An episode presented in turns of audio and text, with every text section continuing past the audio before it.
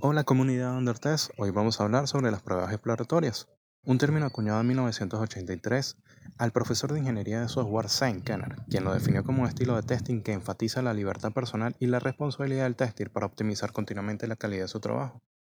Más adelante, Jane Back amplió más esa definición indicando que el tester a medida que ejecuta las pruebas será capaz de controlar activamente el diseño de las mismas. A través de los resultados obtenidos podemos diseñar nuevas y mejores pruebas. La clave es el compromiso cognitivo del tester y su responsabilidad para gestionar su tiempo.